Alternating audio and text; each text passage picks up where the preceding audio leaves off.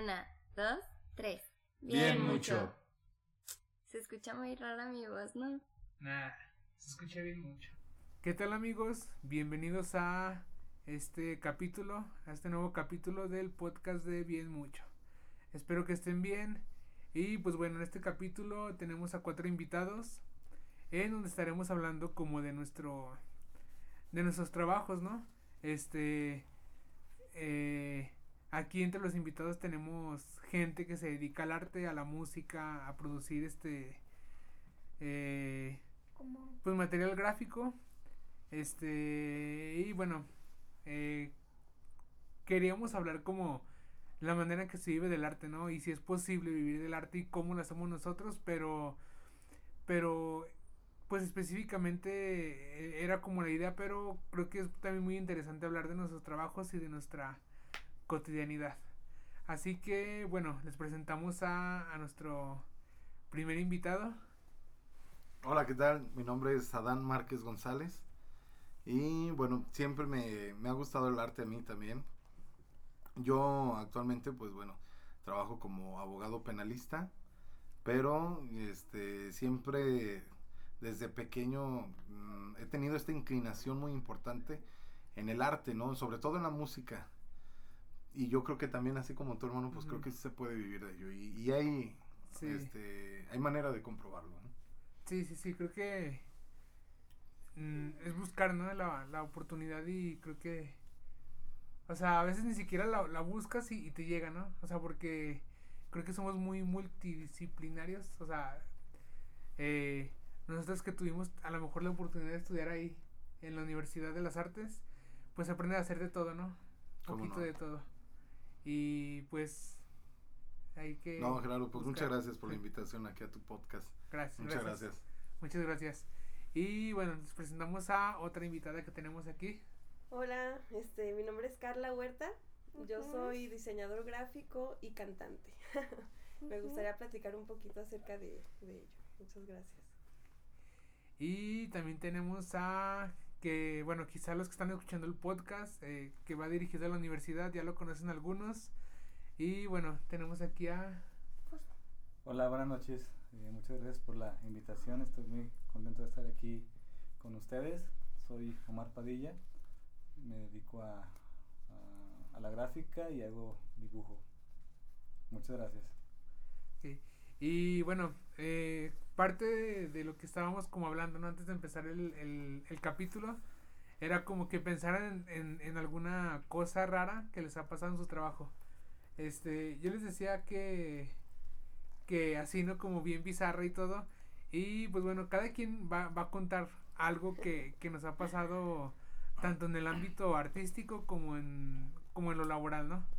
Este, creo que, bueno, en lo personal, me han pasado varias cosas que, ya se las había contado, ¿no? De, de cuando me sacaban las pistolas o cuando grababa videos de música, Ah. videos como de rap en, en algunas colonias como como populares o, o peligrosas, pues me llegó a tocar de que sacaban pistolas así. Pero hace poquito creo que la, la más reciente, este, fue de que estaba grabando, ah, me contrataron para grabar un video, este, de un, es hijo de un compositor que ustedes ya saben quién es, que es como un compositor muy famoso en México, ¿no? Así a nivel como, ya, ya, o sea, ya en el país es, de los mejores compositores, o de los más conocidos. Y este, el video pues era así como que llegaron a contratarme y así como como que me pidieron así descuento y descuento y descuento y ya cuando me dijeron para quién era y así como que. No, no, no. Solo decir nombres, güey.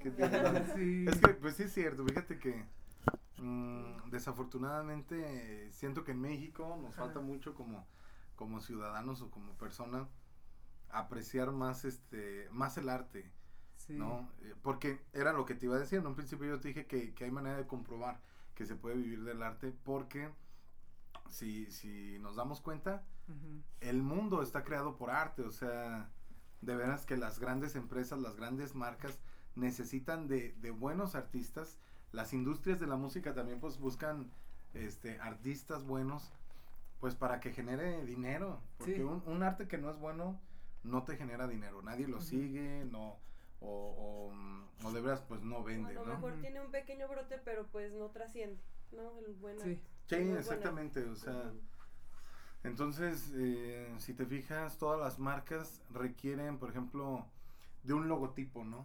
Y este logotipo debe de significar varias cosas, debe de llamar la atención y hasta sus colores debe de mencionar un Sí. poquito de lo que se trata la empresa, del, del giro que hace, ¿no? Sí, sí, sí, porque pues, es, es- o sea, la finalidad, mm, les guste mucho o no, pues es vender. Sí, sea- exacto, o sea, desafortunadamente pareciera, y muchos lo dicen, que, que el dinero hace que gire el mundo, ¿no? Sí, O sea, todo se trata de dinero. Yo, yo no comparto esa filosofía, pero actualmente se ve mucho, pues, ajá, que el ser humano está muy interesado en el dinero.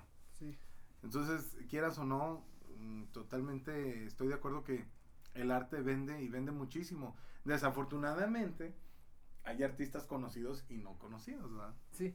Por, por ejemplo, eso que dices, en el rap se, se ve mucho.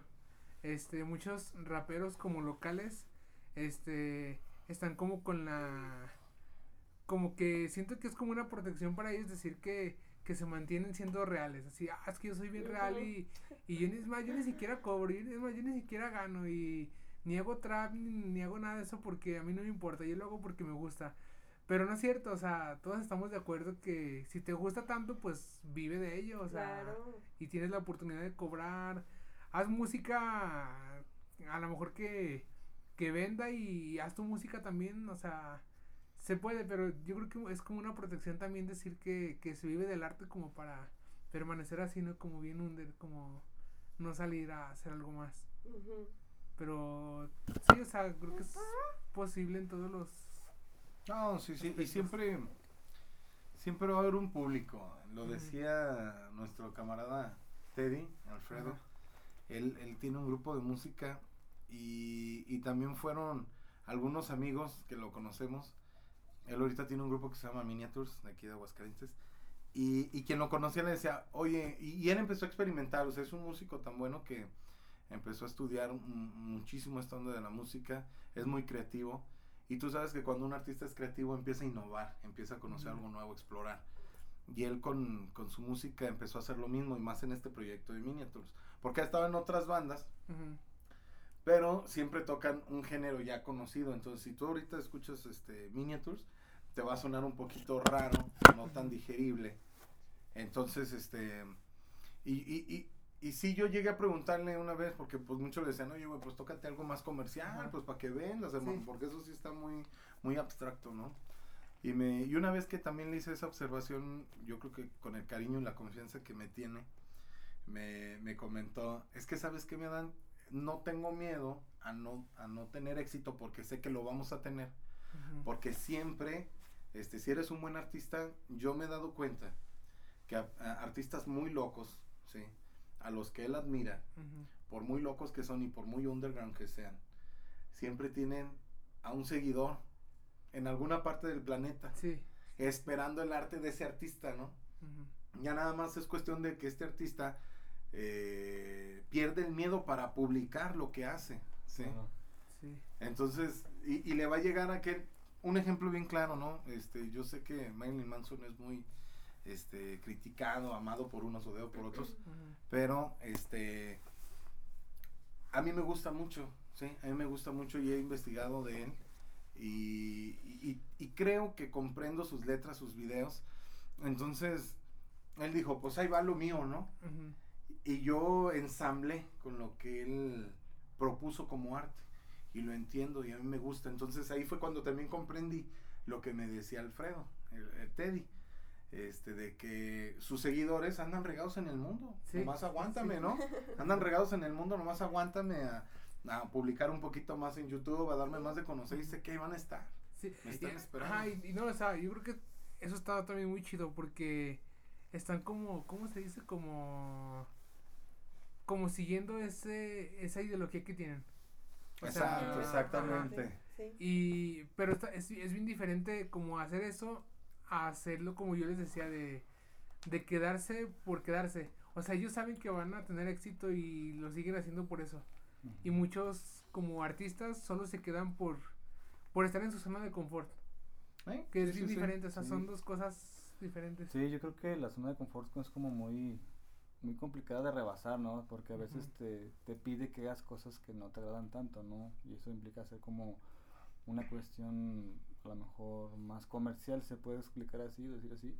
Pero al final de cuentas yo creo que el trabajo y la, la constancia te van a brindar tarde que temprano lo que estamos diciendo ahorita, ¿no?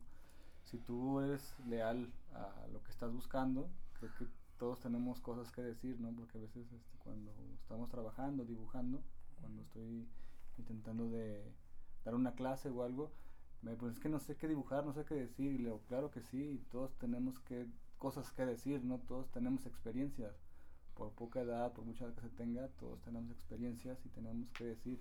A veces nos preocupamos más por ver en el exterior y no, no nos atraemos como a ver en el interior. Eh, a veces creo que por eso mucha mi obsesión con mi temática con el autorretrato, ¿no? En esta cuestión de estarme intentando conocerme a mí mismo, que no termino de conocerme y pienso que eso te da una, una tem- como una temática, un sello, algo que personal, porque todos tenemos algo que decir, ¿no? Y ser constantes y fiel- este, ser fieles a eso, a, a que tarde que temprano va a pegar y que se Sí. tienen que hacer otras cosas que no agradan tanto para poder sobre- sobrellevar, ¿no? De- la cuestión económica, porque realmente Ujú. estamos pues en, en un país en desarrollo, este, a lo mejor no estamos en una capital como en otros lados, ¿no? Sí. Pero donde aquí hay competencia, donde aquí hay gente, buena gente muy buena, y yo pienso que hay que dar pues lo mejor para poder aspirar, ¿no? A, a Sí. premios, a convocatorias, a, a poder vivir de ello, ¿no? De lo que estamos haciendo. No, y déjame decirte una cosa, hermano. Yo que conozco tus obras, ¿va? yo que he estado, eh, te conozco de, de tiempo, eh, y veo, veo tus técnicas, veo tus obras, y, y yo gracias a lo que me comentaba Teddy, te lo he dicho también a ti, hermano, digo, güey, tú sigue haciéndolo, tú sigue expresándote, porque yo creo, yo creo que soy parte, hermano, de aquellos que van a hacer clic contigo, hermano, ¿sí? O sea, porque realmente no me gustan tus obras porque seamos hermanos. Realmente descifro lo que tú estás tratando de, de impregnar en tus obras. ¿Sí me explico? Sí, sí lo veo.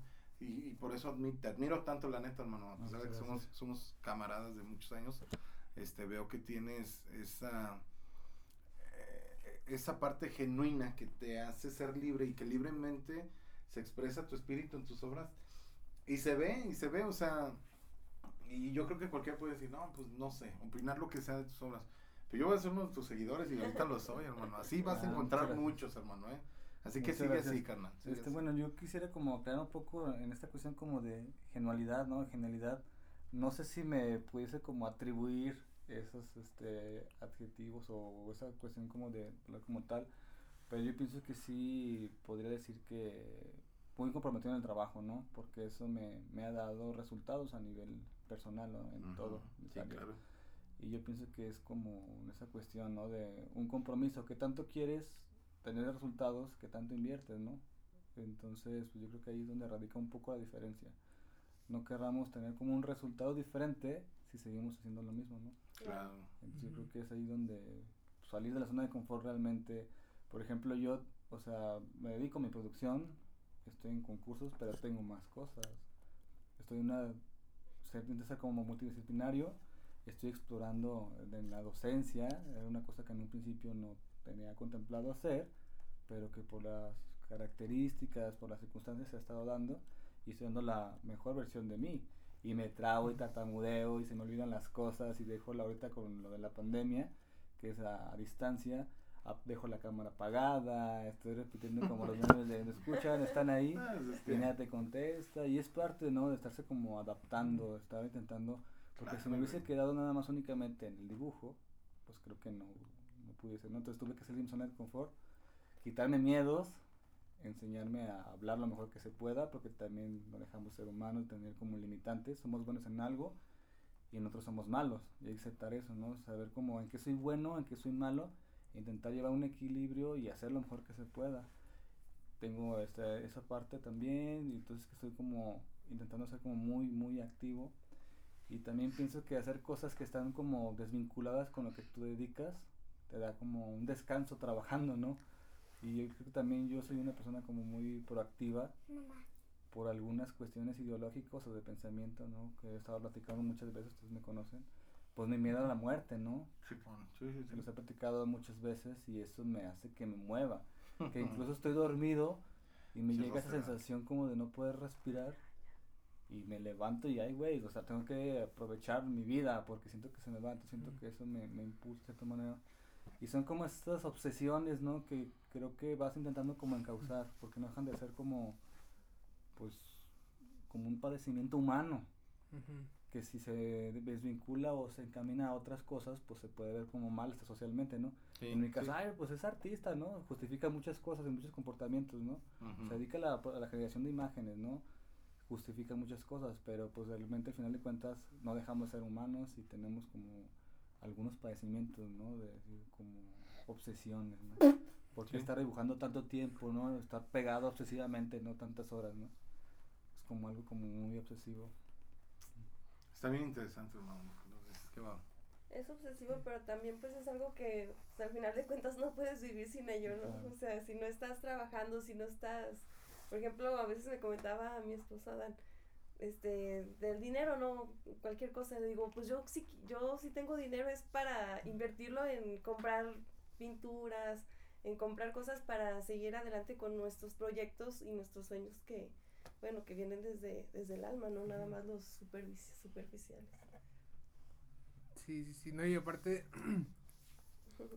este, pues sí creo que es necesario, ¿no? Todo esto, o sea, mm, desde, desde que buscas como ese, como sueños o, esas metas, este, claro, sí, sí, creo sí. que es necesario estar como en constante, este, crecimiento. Sí. Ujú. Fíjate que, bueno, te digo, yo, yo me gusta muchísimo la música, baso mi vida mucho en la música. Y cuando, ¿te acuerdas, hermano, que te mostré un poquito de Lacrimosa, te hablé de Tilo Wolf, este, y, y mi admiración hacia él, y que tú también empezaste a analizarlo? Me dijiste, oye, güey, el Tilo Wolf, bueno, después de tanto disco, tanta canción, tanta música, este, eh, déjame ver si lo recuerdo bien, me dijiste, ¿Tú crees que ese güey tiene tiempo para hacerse pendejo? O sea, ese güey diario, diario está creando una rola, diario está con un instrumento, porque tú me decías, ¿qué instrumento toca Tilo Wolf? Y te dije, es eh, eh, multi-instrumentista, o sea, toca un montón de instrumentos, ¿no? El, el piano, trompeta, bueno, se han visto videos.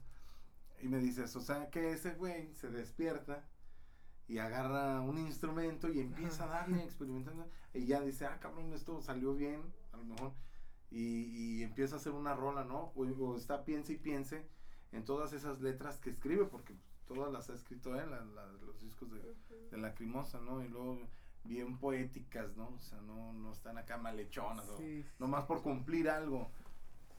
Sí, no esta, esta gente, trabajo estos artistas, que si no lo está haciendo es como si no vive, ¿no, hermano? O sea, si no estoy creando, estoy desaprovechando el tiempo. Exactamente. Si no estoy creando, no estoy viviendo mi vida. Así es como creo que lo, lo estás manifestando ahorita, ¿no, hermanito? O sea, Sí, sí, sí recuerdo esta plática que íbamos a tocar, digamos, este, ahí de, por, de paseo. Y yo te decía, no mames, yo me imagino a este, a este güey con un pinche agarrando el acordeón, una trompeta, ¿no? Porque como le encanta. Y así, o sea, como que los tiene así en, en un, este, en un, en un cuarto, no sé, en una bodega, en algo, en su estudio profesional y empieza a darle, ¿no? Entonces como empieza como a experimentar y a probar. Yo lo traduzco a lo que yo hago, ¿no? A Ah, la claro, claro, bidimensional que es como que estoy igual, ¿no? O sea, por ejemplo, ya ahorita mi siento que mi dirección en mis imágenes, en la construcción de mis imágenes, están adquiriendo como esta cruzamiento de técnicas, ¿no?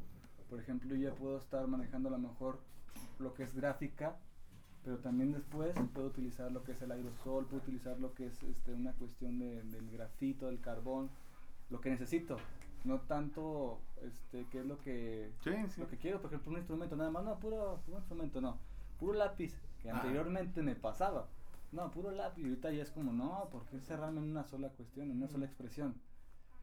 Conozco varias e intentar como mezclar y ser como, pues ser de una manera muy personal y intentar como dar un comunicado, una idea. Fíjate, y algo así parecido pasa también en el canto. Ujú. O sea, también al principio yo me enfrascaba mucho y me escuchaba y decía, es que no, no puedo sacar la voz, o sea, no, no es mi voz, no sé, no, no encuentro todavía mi, mi voz, ¿no? Este, y ahora siento que la encuentro más y es precisamente por eso, porque se, siento que, este, mm, aterrizo, ¿cómo se dice? Pues hago más técnicas vocales, que claro, antes sí, no sabía claro. porque yo no he estudiado canto, ¿verdad? Entonces ahora conforme a la práctica pues he descubierto nueva, ah, esta es una nueva técnica, esta es una nueva Sí, técnica sí. y siento que por fin estoy encontrando ahora sí pues mi color, mi, mi esencia, mi voz. Y, y creo que para todo sirve, ¿no? Sí. O sea, por ejemplo, bueno, yo que hago video, este, en los últimos, bueno, no los últimos, más bien de un tiempo para acá empecé a utilizar el GIF como herramienta. O sea, hago, hago video pero le meto GIFs. O le meto fotos, o le meto collage, o le meto cosas que no son necesariamente del video. Este.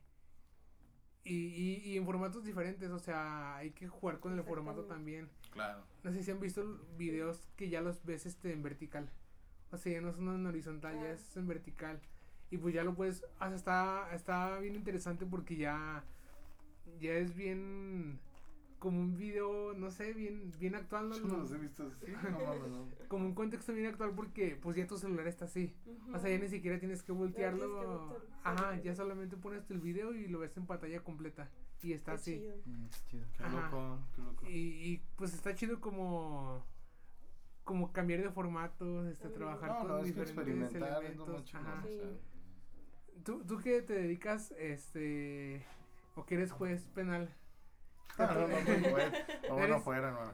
Eres No, no, no, yo soy este, as- asesor jurídico público. asesor jurídico, pero te toca como casos penales, ¿no? Y todo esto. Ah, Sí, sí, es dentro de la materia penal. Este, y mi trabajo va enfocado a eh, orientar a la víctima. Ajá. ¿sí? Eh, en el procedimiento penal, en el proceso penal, orientar a la O sea, ahí tú, víctima. ahí tú no puedes experimentar. Fíjate que sí se puede, ¿eh? Eh, es una cuestión acá de mucho estudio, Ajá. eh, porque sí se experimenta a veces este para...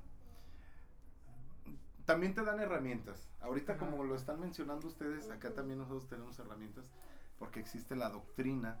La doctrina es la interpretación que hacen los estudiosos del derecho, estudian tanto el derecho que eh, como cualquier persona que se hace maestra o un sabio en la materia y que escribe un libro explicándole a los que vienen atrás, este, dándoles como su punto de vista, su opinión respecto de la materia estudiada. ¿sí? Entonces, esa es la doctrina en el derecho. Personas que han estudiado así, que se levantan en la mañana y estudian el derecho y están pensando Sí. en eso y en eso están pensando en, eh, en, en estas, pues en las leyes de, de varias materias, civil, mercantil.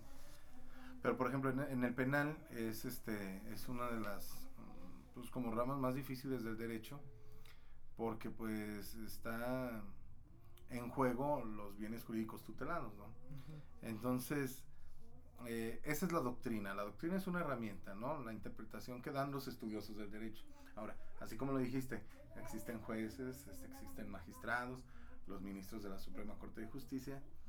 Y, y los magistrados y la Suprema Corte de Justicia de la Nación, ellos interpretan la ley. Muchas veces la ley es creada y, y la ley no alcanza a abarcar muchas cuestiones este mm, yo así lo entiendo, ¿no? Como la ley se crea bajo una suposición, ¿sí? O sea, de manera subjetiva. Entonces, este, cuando en, en este, en esta materia de lo penal, por ejemplo, un delito, el de robo, ¿no? Que es el apoderamiento de objeto ajeno sin consentimiento del dueño, ¿no? Eh, eso es subjetivo y se hace objetivo hasta que pasa, hasta que realmente alguien comete un, un robo, ¿no? Pero ese robo puede cometerse bajo muchísimas circunstancias, ¿no?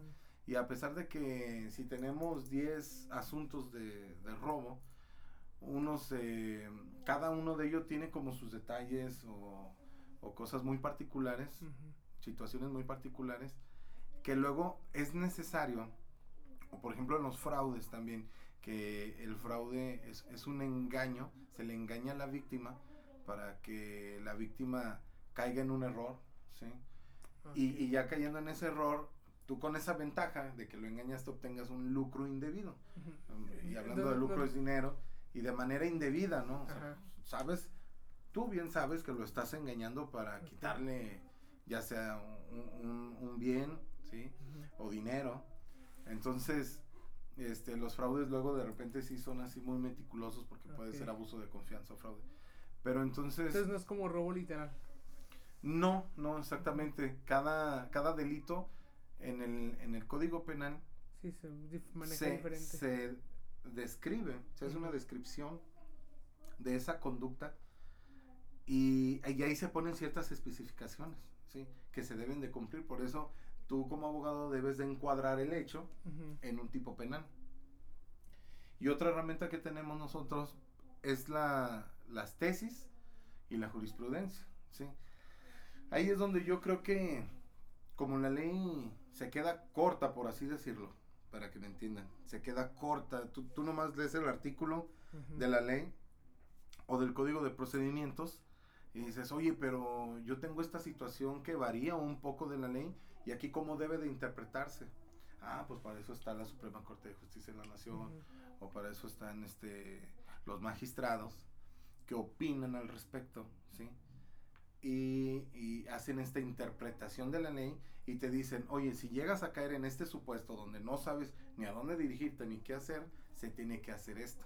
Ujú. Entonces tú ya, ah, ya tienes ahí el conocimiento.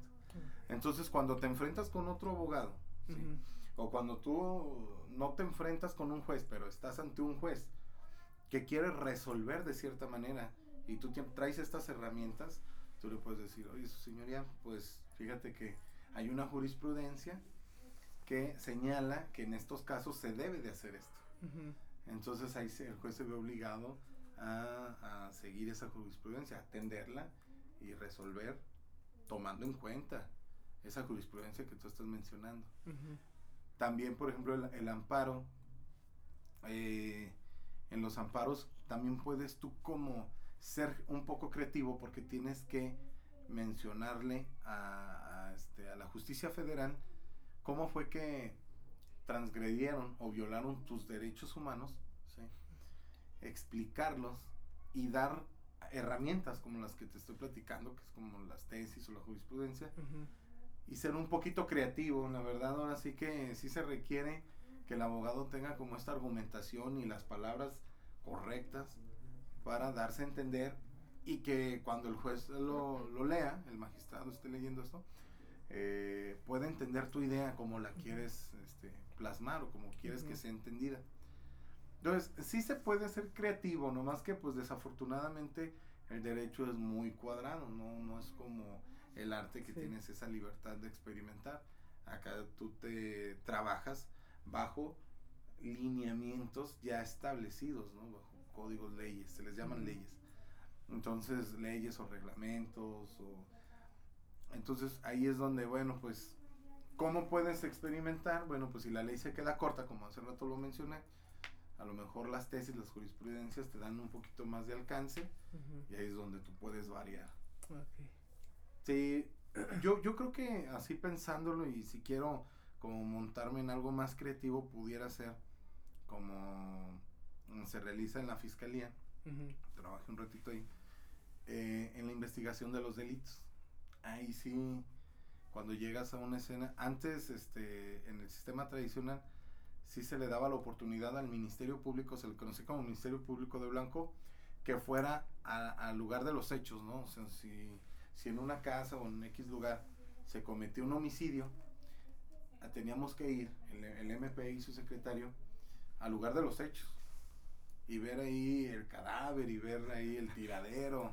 Y si lo mataron con un cuchillo y lo dejaron ahí tirado, pues veías el cuchillo. Entonces, Tu vida es todo, ¿no? ahí, ahí sí, sí, tenías que dar fe, porque el Ministerio Público en el sistema anterior tenía esta fe pública, ¿no? Ajá. Ya con el nuevo sistema la pierde. Sí, que me estabas diciendo que la fe pública es que tienes que creerle, ¿no? O sea, a lo que te dicen. Sí, la fe pública es como depositar una, la credibilidad en una figura de gobierno, ¿no? En este Ajá. caso el Ministerio Público. Si el Ministerio Público dice que así fueron las cosas, así fueron, porque tiene fe pública, ¿no? O sea, y él no se va a aprovechar de esa fe pública para mentir. O sea, él Ajá. está dando este Sí, también tienen que dar como. esa certeza de que Ajá. los hechos así ocurrieron. Sí. Entonces, pero te digo, luego sí es necesario que, que tengas como una visión amplia como artista para recrear hechos, Ujú. Porque todo, como una vez también se los platicaba, todo es una mecánica de hechos. Entonces, Sí. eh, eh, tú más o menos llegas a la escena del crimen y te tienes que imaginar, tienes que regresar el tiempo atrás e imaginarte más o menos cómo pasaron las cosas, porque todo lo que está a tu alrededor te va a dar una pista para que tú seas ese artista y puedas recrear la obra que pasó ahí. ¿sí me Ajá. explico? Órale. Eso está interesante, eso sí es muy Sí. bueno. Sí. De, de las de las veces que, que te tocó ir a ver como o que había cuerpos o así este la primera vez no te dio así como que ah eso- ahí son cuerpos no sé o sea la primera sí, sí, ¿eh? sí es este impactante. Yo vengo de una familia que por parte de mi papá todos así, todos han sido policías, desde mi abuelo paterno, este creo que hermanos de él o primos de mi abuelo también pertenecieron policías federales. Este mi papá y sus hermanos también corporaciones policíacas, antes se los conocía como judiciales, ¿no? Ahora son Ujú. ministeriales. Ah, sí. Entonces yo, yo ya venía escuchando muchas historias de estas, yo ya venía mm, como con la idea no con la idea, exactamente. Por eso termino la carrera y como que me enfrasco en eso y me voy para allá porque creí que pues de ahí es donde yo pertenecía. Y me encanta, me- me- el tiempo que duré trabajando en fiscalía fue muy bonito, la verdad, trabajas muy padre. Pero sí, debes de tener como ese estómago, ese criterio, porque desafortunadamente también Aguascalientes es un estado, bueno, yo me he dado cuenta que muchos suicidios, hermano. sí, de hecho creo que es o sea están los primeros Está tremendo. Pero platícanos por qué dices Aguascalientes, porque tú eres de, de Guadalajara. Yo soy de Guadalajara, pero fíjate que, bueno, yo llego aquí a los 14 años, aquí a Aguascalientes, y yo creo que de 14, 13 años, 12 años no me daba cuenta si en Jalisco o en Guadalajara había Ajá. muchos suicidios, ¿no? la verdad no, Sí. no me sí no es algo que a lo mejor ajá. no estaba al pendiente de ello, ¿no? Pero sí, y yo creo que la cantidad de suicidios impacta por la cantidad del número de habitantes, hermano, porque Sí. Aguascalientes es chiquito. No, y aparte por la ciudad, no, se supone que es una ciudad tranquila, una ciudad segura, sí. o sea, una sí. ciudad limpia, una ciudad segura, tranquila, Gente este, buena. con mucho trabajo, hay, hay mucho gente trabajo buena, ¿verdad? porque han llegado muchas empresas. Y hace poquito que estuve en Ciudad de México eh, con las eh, personas que estuve, eh, estábamos platicando de eso y les decía que, que era uno de los principales estados con mayor tasa de suicidios. Este, y creo que a todos, no sé si a ustedes, o bueno, no sé si es muy personal también, pero creo que todos hemos conocido a alguien Ah, que, claro. que ha No, sí, sí, alguien cercano tomado, que ¿no? esa decisión. desafortunadamente, exactamente, toma esa decisión, ¿no? Yo no tan cercano, pero amigos míos, que amigos de ellos, que en su momento sí llegué como a conocer de Sí. vista, este, sí me llegaron a platicar, ¿qué crees? Se suicidó. Ah, no manches, ¿cómo? ¿En serio? Sí, sí, se suicidó. Sí. Ah, cabrón. Ah, y, y es difícil, o sea, porque pues crees que todos llevan una vida bien, ¿no? Sí. O sea, Sí, o sea, no, de lo, de lo que menos se lo espera. porque en lo personal creo que, que, Sí. que para que algo te lleve a, a tal situación a suicidarte, ser algo muy fuerte, ¿no? Sí, Creo yo. Ah, Para mí también tendría que ser algo muy fuertísimo para yo, yo quitarme la vida, ¿no? sí. No, y bueno, en lo personal, o sea, a lo mejor yo he tenido como tres, cuatro personas entre conocidos, familiares que, pues, que ha pasado eso, ¿no? Que, que, que han tomado como esta decisión. Y es como, o sea, en Aguascalientes eh, prendes la radio y me acuerdo que el primero de enero, este, eran como las 10 de la mañana y decían que ya se había registrado el segundo, el tercer suicidio. Sí, O sea, no, y en las fechas de enero. decembrinas, en las fechas de Sembrina, también entre el 24 y el día último, eh, al parecer también ahí en las noticias vi que hubo un día Ajá. en el que hubo hasta creo cinco suicidios en el mismo día, dices, ay Sí, cabrón. pero no manches, imagínate, o sea, el primero de enero escuchar que ya es el tercer suicidio del No año manches. y así como, ay, los otros dos. Sí, Cuando le no, echaron no, nada no, de no. ganas al otro año. ya no- ya no sí, ya quisieron. sé. No, y es que está, está, o sea, está fuerte, pero también a veces, pues, no sé, creo que también en, en México en general, tenemos una cultura con la muerte eh, como diferente, ¿no?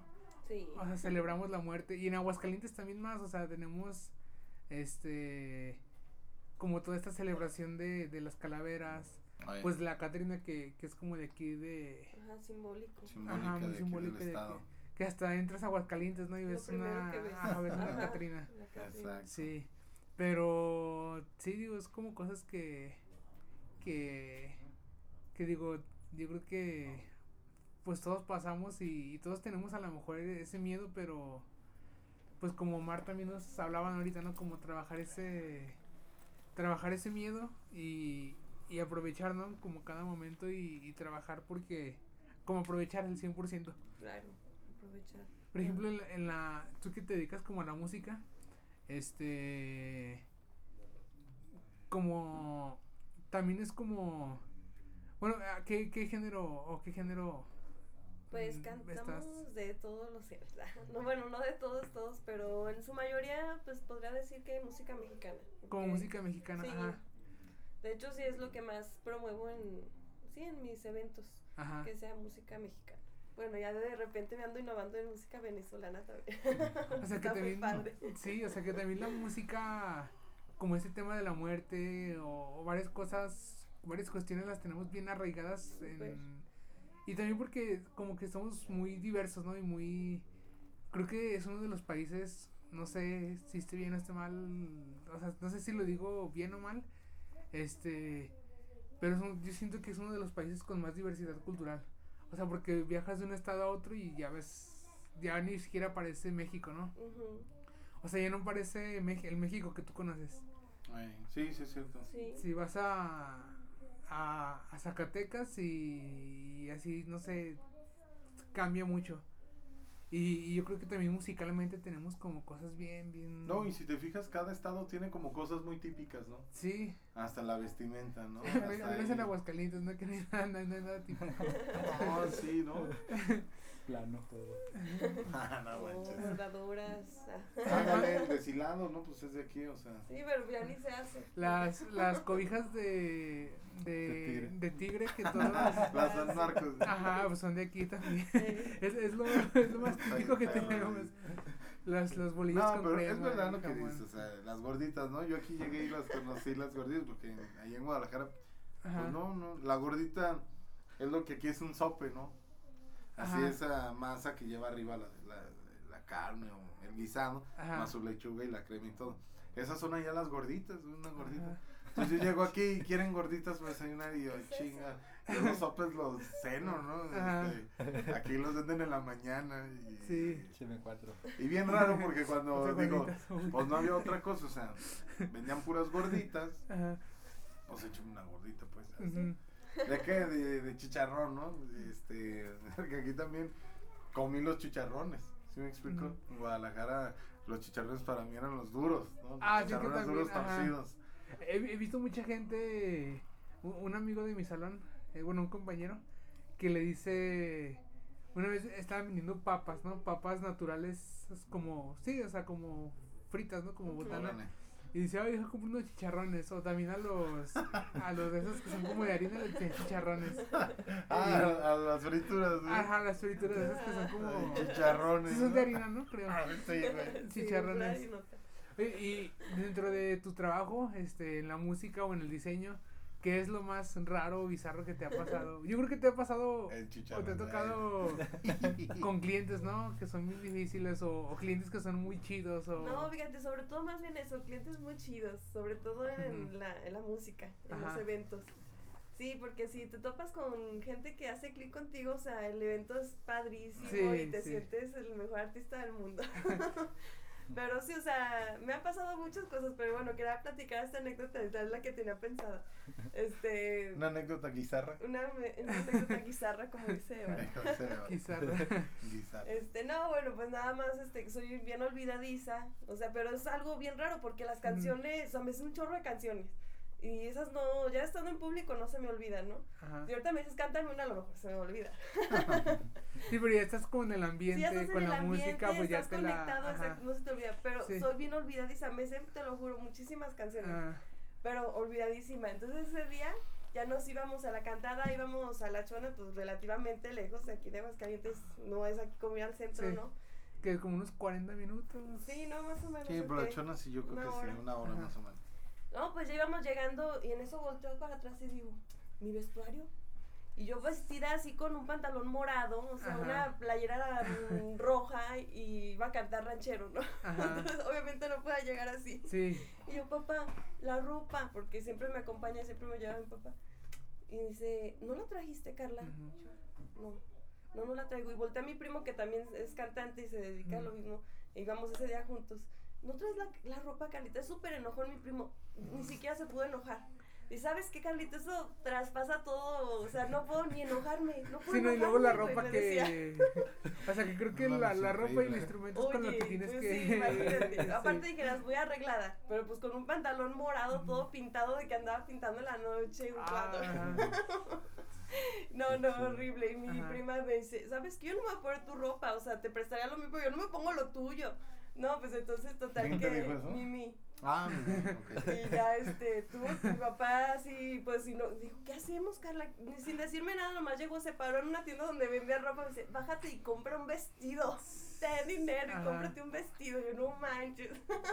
Y así Y llegaste con. Ajá. Oye, compró un pues. vestido morado pintado. Oye, güey. No, no mames. Y luego, y ay, se, se me olvidó en la tienda. Sí, ya sé. No mames. No, No, pues es- sí, esa anécdota es la que les quería platicar. Que sí, Bien fue muy- guizarra, ¿no? Fue muy guizarro. Fue muy guisado, Sí, qué es buena que- onda.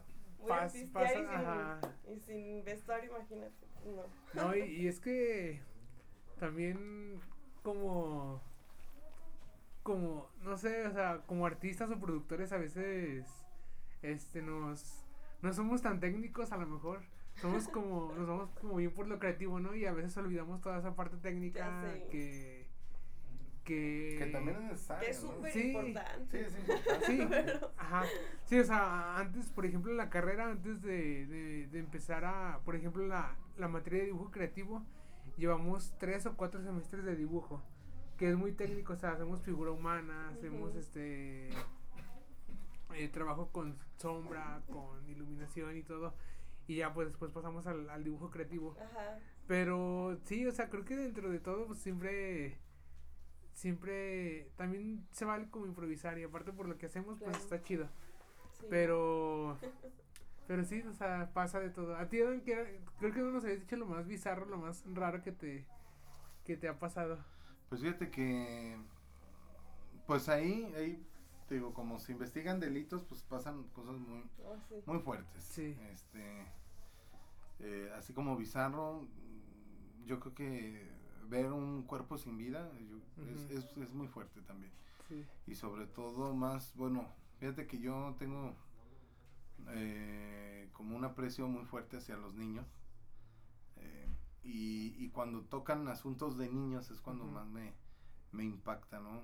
Este, hace mucho, de hecho, fue casi que recién entré a trabajar a la fiscalía, que eh, en aquel tiempo, en el tiempo del sistema tradicional, y que el Ministerio Público de Blanco, como, como ahorita se los mencioné, había que ir al lugar de los hechos, a donde ocurrían los hechos. Una vez nos reportaron un accidente, un accidente vial de un camión, ¿verdad? Un camión con un taxi en Tercer Anillo eh, y Boulevard Guadalupano. Este, al parecer ahí el taxista fue quien se, se pasó el alto. el ah, sí, creo que sí me acuerdo. Sí, fue, sí. fue, muy sonado, hermano, porque este y fue tempranito, fue muy temprano, como a las 7 de la mañana más o menos, 7, 15 o 7 y media, por muy tarde que fuera. Nos avisan por el radio que ocurre este accidente y, y, y tú sales a las 8 de la mañana, hermano, ya nomás estamos esperando a que se den las 8 para irnos, ¿no? Y, y se le conoce así que te cae la voladora, ¿no? Así se le conoce. Sí. Son siete y media, crees que ya vas a salir y te reportan algo fuerte así como un percance de estos, algo, alguien sin vida, ¿no? Y dice, chin, ya no salí, ya no salí a las 8, voy a salir a mediodía o no sé, bueno. Nos reportan esto y bueno, pues vámonos, vámonos allá a Guadalpueno y Tercer Anillo en este accidente. Llegamos y tú sabes que, bueno, siempre al lugar de los hechos, un homicidio, un accidente, ¿sí? llega la policía, ya sea municipal o estatal, pero son los que siempre llegan primero, ¿no?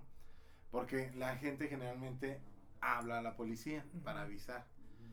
Y ya la policía nos, nos avisa a nosotros, a fiscalía. Bueno. Entonces llegamos, ya tenían el área del accidente acordonada, la, la policía.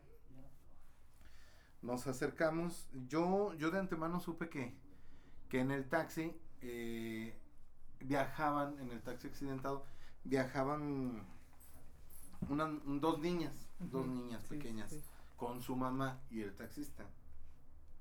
Entonces, este, llegamos ahí a, a la escena y veo, eh, nos bajamos y veo que el taxi está, sí, obviamente chocado, el camión también chocado, pero ya no había, este, gente, a lo lejos ya no se veía gente en ninguno de los dos vehículos. Y se veía como el taxi estaba del lado como del copiloto, como rebanado, fíjate, bien curioso porque eh, como que chocaron casi de frente lo, el camión y el taxi Ajá. y como que se desprendió una lámina de, de los lados del camión y eso partió como mantequilla El camión. el digo, el taxi, al taxi, o sea, la lámina del taxi. Pero tú sabes que todo es como la velocidad, Sí. porque es como las balas, ¿no? Tú, tú ves la bala y es un, pues, un fragmento de metal en fo- forma de ojiva, pero lo que te mata es la velocidad con la que lo avienta Sí. la pistola. Entonces, ah, sí se me hizo aparatoso el, el accidente.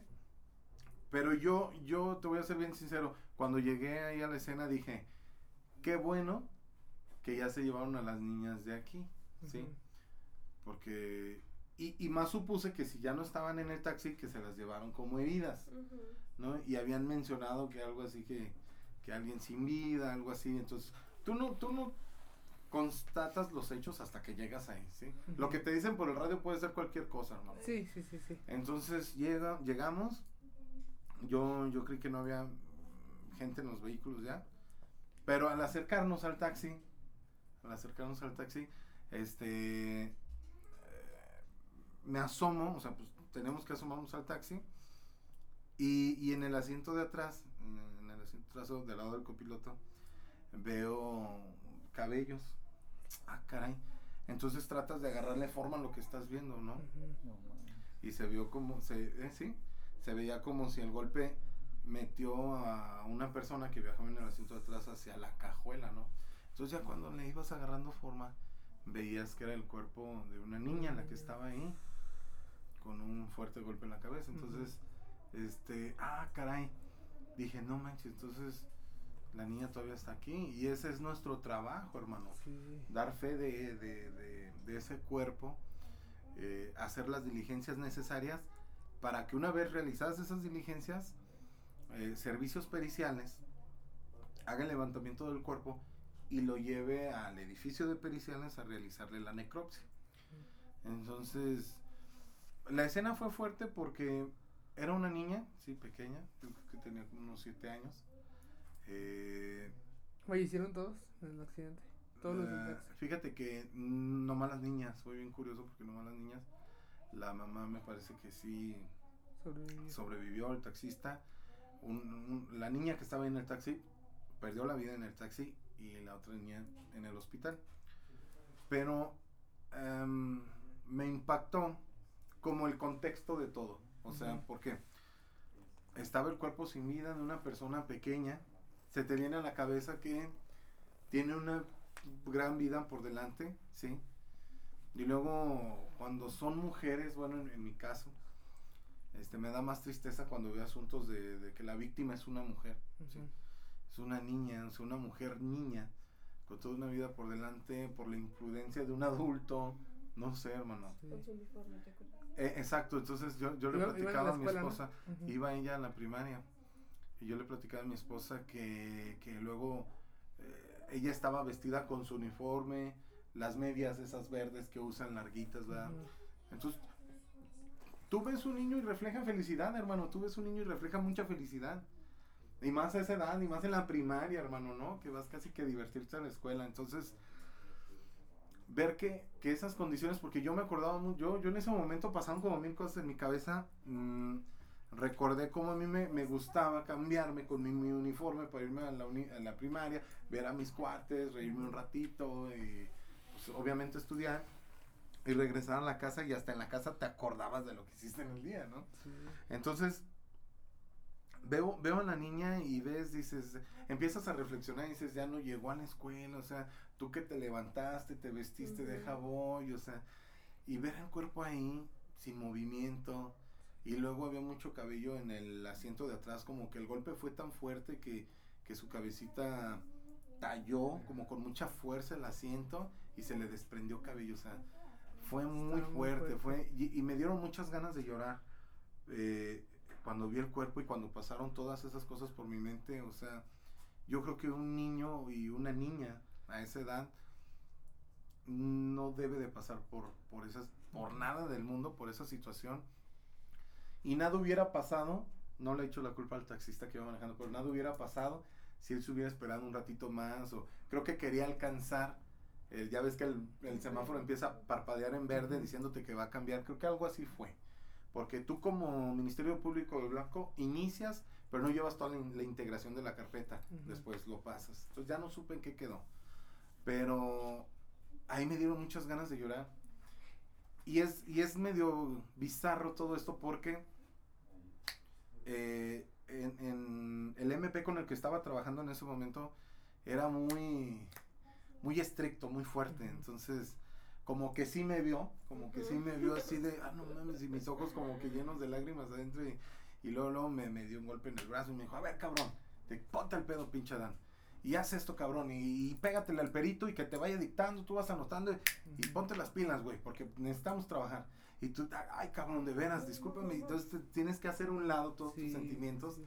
para No objetivamente hacer tu trabajo, ¿sí?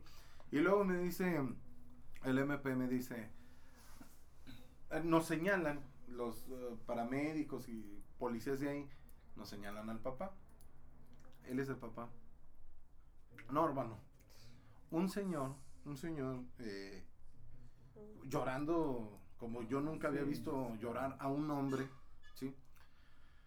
Y me dice el MP, no en mala onda, güey, no me lo dijo en mala onda el MP, me dice, ve y, y tómale su información, o sea, su nombre, No, no, no. nombre del papá de las niñas, como que datos, ¿no? Sácale datos como para tener más información y poder entregar más información cuando entreguemos la carpeta.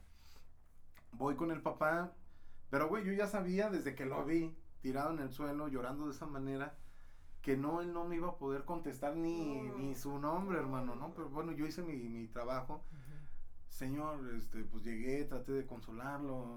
Tranquilo, señor, mire, estamos para ayudarlo. Vamos a ver qué, qué fue lo que pasó. Desafortunadamente no pudimos Sí. entablar comunicación. Él estaba eh, muy, muy, muy afectado ¿no? por lo que pasó. Entonces yo sí fui con, con el MP y le dije, ¿sabes qué, Lick? No se puede. El señor ahorita no le hace caso ni a los paramédicos ni a los policías. Pobrecito. Y lo tenían agarrado porque él quería ir hasta el taxi, pero no puedes ir al taxi, hermano, porque puedes contaminar la escena de, bueno, la, la escena, ¿sí me explico? O sea, tiene que haber fotos. Y aparte yo creo que verlo para él va a ser peor, ¿no? Sí, sí, sí, o sea, no es como en las películas que el papá puede entrar, acercarse, abrazar el cuerpo y llorar. No, no, no, desafortunadamente, siendo objetivos, no es así. Entonces todo eso, cabrón, te mueve a ti por dentro bien cabrón, ¿no? Y más si eres nuevo, porque te digo, yo tenía poquito de haber sido contratado. Después vas, vas como haciéndote un poquito más duro, pero no en forma negativa, sino que pues para, vas controlando todo eso Sí. para poder Sí, hacer tu trabajo. Entonces, eh, ha sido de las situaciones más, más duras que he vivido porque y yo creo que ese asunto siempre lo voy a traer muy presente por todo lo que reflexioné al ver el cuerpecito de la niña, ¿verdad? Sí, como Que dije, no, hermano, esto no es destino para un niño. No, y, y todo alrededor, ¿no? Es bien fuerte, o sea, cuando pasa algo así, los vecinos que conocen al niño, imagínate los compañeros de su escuela, o sea, Claro, exactamente, que ya le esperaban, ¿no? Sí. Alguna amiguita ya le esperaban para decirse algo que quedó pendiente un día antes, entregarse algo, no sé, hermano, y ya tiempo después también supe que la hermanita, la hermana de esta niña también falleció. falleció estando en el hospital. Y eh, creo que tengo entendido que los papás eh, nada más tenían a estas dos niñas, ¿no? Entonces, imagínate. Porque vi muchos otros homicidios como por ajustes de cuentas. Yo estuve en la, en la, Agencia. en la agencia de delincuencia organizada, ¿eh? y se vieron muchos otros así por ajustes de cuentas, pero bueno, también ahí tú mismamente haces estas reflexiones de, bueno, pues andaba de cabrón, ¿no? Este, y, y bueno, que, que una, la pérdida de una vida siempre es lamentable, Sí, ¿no? Y claro. más, y también sí. si lo ves desde el ámbito o desde el punto de vista social, pues Ujú. güey, eso no debe de pasar. No, y es que también a veces como que no somos tan empáticos, ¿no? A veces este fallece alguien que no sé, bueno, ahorita yo no soy como tan religioso, no sé si es que te Sí, me habías comentado, ¿no? este estaba viendo que creo que un padre que, que creo que es el nuevo cardenal de aquí de Aguascalientes porque el otro falleció de COVID, también este le acaba de dar COVID y vio las imágenes y toda la gente le da mi divierte. Y así como, o sea, no porque no seas católico no tienes que dejar de ser sí, no, no, hay que Ajá, respetar. empático, ¿no? O también a veces eh, hay que ser empático con los animales, con, Con- sí, sí, sí. y Con todos los seres. ajá, y pero sí pasa, bueno, ahorita que, que estaba diciendo como esa eh, cuando pasa un, un accidente o algo, este que acordaron en el área, no sé si escucharon hace poquito de José Luis Morales, el de las noticias de aquí Mm, sí, sí, sí. este que una señora creo que la habían atropellado y falleció también y acordaron el, acordonaron el área y, y llegó este es como un personaje no ya de aquí y, y se metió a grabar o sea se metió al área y estaba grabando y haciendo sus cosas como pues sí no como ya ves que se siente ¿Qué es como un youtuber o qué? no es a- dar noticias tiene un programa de radio pero es ¿Cómo se como? José Luis Morales Ah, pero no, sí. Ah, José Luis Morales fue el que brincó el acordonamiento y... Ajá, sí, sí, Mames. sí. Y, y que. Qué y- loco, y, ¿no? cuando llegaron los policías a regañarlo, dijo: No, es que le estoy rezando. Ay, y. no inventes. creo- no sé si se lo llevaron los policías o, o lo sacaron.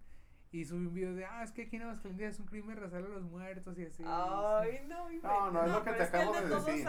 Sí, Es lo que te acabo de decir, o sea, pues si va a haber una investigación sí. en un hecho este cometido por medios violentos, o sea, sí, sí hay que también tener esa Sí, sí, sí. esa capacidad de entender que, Ajá. bueno, hay, hay autoridades que tienen que hacer ahí su trabajo. Sí. Sí, Sí, Sí, que no es Ah, como no, una no. película, como lo Sí, sí, que mencionabas. te a brincar y...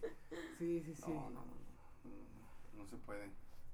Pero bueno, pues nada, también Omar, algo que, que, que nos platique Algo bizarro, Algo ¿no? Algo- bizarro. Algo en- bizarro. en tu como- trabajo, en tu trabajo. O sea, después de esto, vamos, ahora sí que no, no se me, Ya sé. sí me dejó mudo, la verdad, este, es como muy impactante. Creo que yo no pudiese tener como el estómago, ¿no? Que tienes tú, hermano, este, es algo muy, muy fuerte y el escuchar fue como de, pues qué pendejada voy a decir después de esto, ¿no? No, no, ¿O qué olvídate, anécdota o sea, decir de esto? Y pues es como algo medio fuerte y sí. pues no. La mía también estuvo live, no te preocupes. Oye, sí. No, y luego nos tocó a veces, me tocó una vez un putrefacto también. Este, un- una persona que se suicidó Ajá. y ya tenía días ahí, y días que se había suicidado. Y, y ya cuando pues la los familiares dijeron, "Oye, ¿qué onda con, con nuestro familiar? No fueron a buscarlo y todo, y pues ya lo vieron que tenía días de ahí ya fallecido. Nos hablan, vamos. Y te digo, hablo, hablo de esta objetividad porque yo también tenía poquito de haber entrado ahí a fiscalía. Y llegas y, y, pues nunca has visto un cuerpo en descomposición más que en tu clase de medicina forense y en imágenes y así en Sí. fotos, ¿no? No sé. Fue la primera vez que viste un cuerpo así. En descomposición, sí, primera vez que lo vi. Y pues ya ves, la descomposición tiene ciertas etapas, ¿no?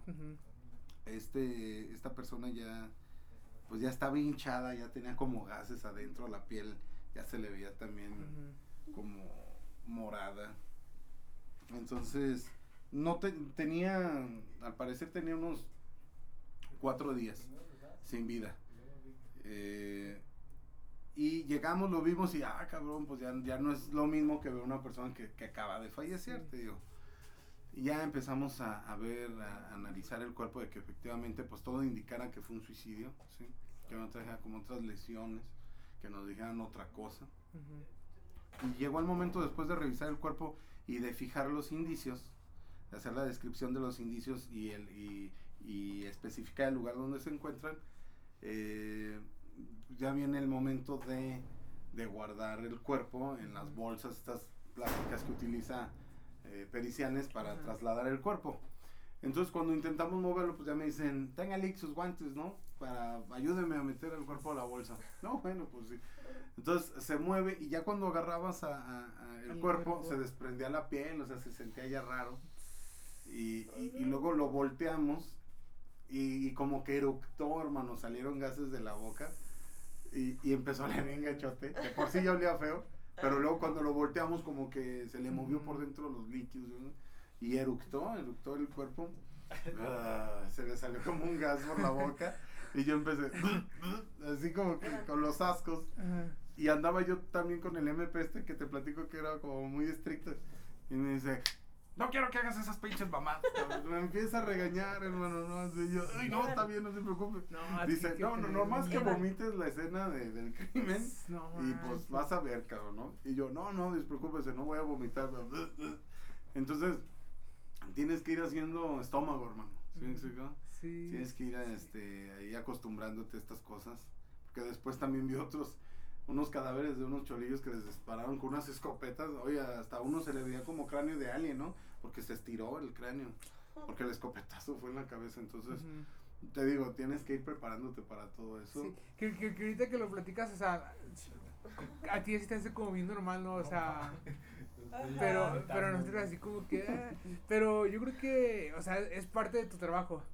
Es como cuando nosotros hablamos de, no sé, de un tema como, eh, como muy subjetivo, no sé, o que, que a lo mejor mucha gente que no está dentro del medio, aunque lo conozca, pues es como, mm, a lo mejor no, no se relaciona tanto.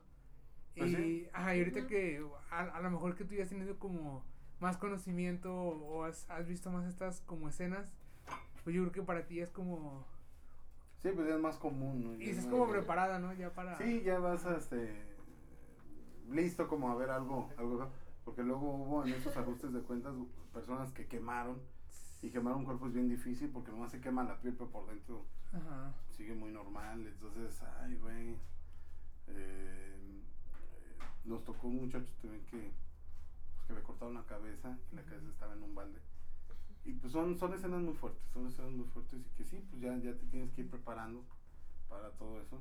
Sí. Y como dice Levan, pues son muy bizarros, ¿no? Todo. Muy bizarro. Muy bizarro. ¿Cómo ves? Pero no, pues...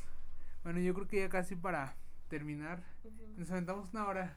Órale. Ah, bien, entonces, Sí. mira. ¿Y Es- Foster no va a decir su anécdota guizarra? La anécdota bizarra. bueno, amigos, este. Bueno, muchas gracias primero a ustedes por. No, al por- contrario, hermano, gracias a ti, Gerardo, por la invitación. por Estuvo muy padre, nos la sí. pasamos muy bien. Sí, ya este. Eh, bueno, ahorita a lo mejor no tenemos como. Bueno, Omar, este, tu Instagram. Ah, sí, gracias. Muchas gracias por la invitación. Pues Estoy como Padilla y bajo Omar. Y en Facebook como también como Omar Padilla. Ahí pueden seguir mi trabajo. ok. Este. Y también. después- Eh, bueno, yo estoy en el Face y en Instagram también como Carla Huerta, así nada más, la Calandria. O para lo de diseño gráfico, mi proyecto de playeras personalizadas, eh, Adita Green también. Sí, Y- muchas gracias por la invitación y por No, pues, animarnos Gracias a ustedes. esto. Muchas gracias. Y bueno, eh, Adán, estamos haciendo, este, bueno, entre todos, entre nosotros cuatro y algunos integrantes más, estamos como haciendo un pequeño proyecto que yo creo que próximamente les vamos a dar redes sociales. Sí. Porque a lo mejor tú tienes tu face personal, pero... Sí, sí, mi Adán Márquez, ¿verdad? Pero, ya saben, de- sube un montón de cosas chuscas. Sí. Pero sí, yo creo que próximamente ya como unas redes en donde podamos como hacer esto, este, que nos platiquen más historias, este, de las que tienen y, y a lo mejor hacerlo en video, no sé, este, pues ya próximamente les daremos en las redes. Claro y, que sí, hermano, estaría genial. Pues muchas gracias por, por escuchar el podcast y nos vemos el siguiente capítulo. Gracias, a Gracias, todos. hermano. Ya. Saludos, saludos. Adiós.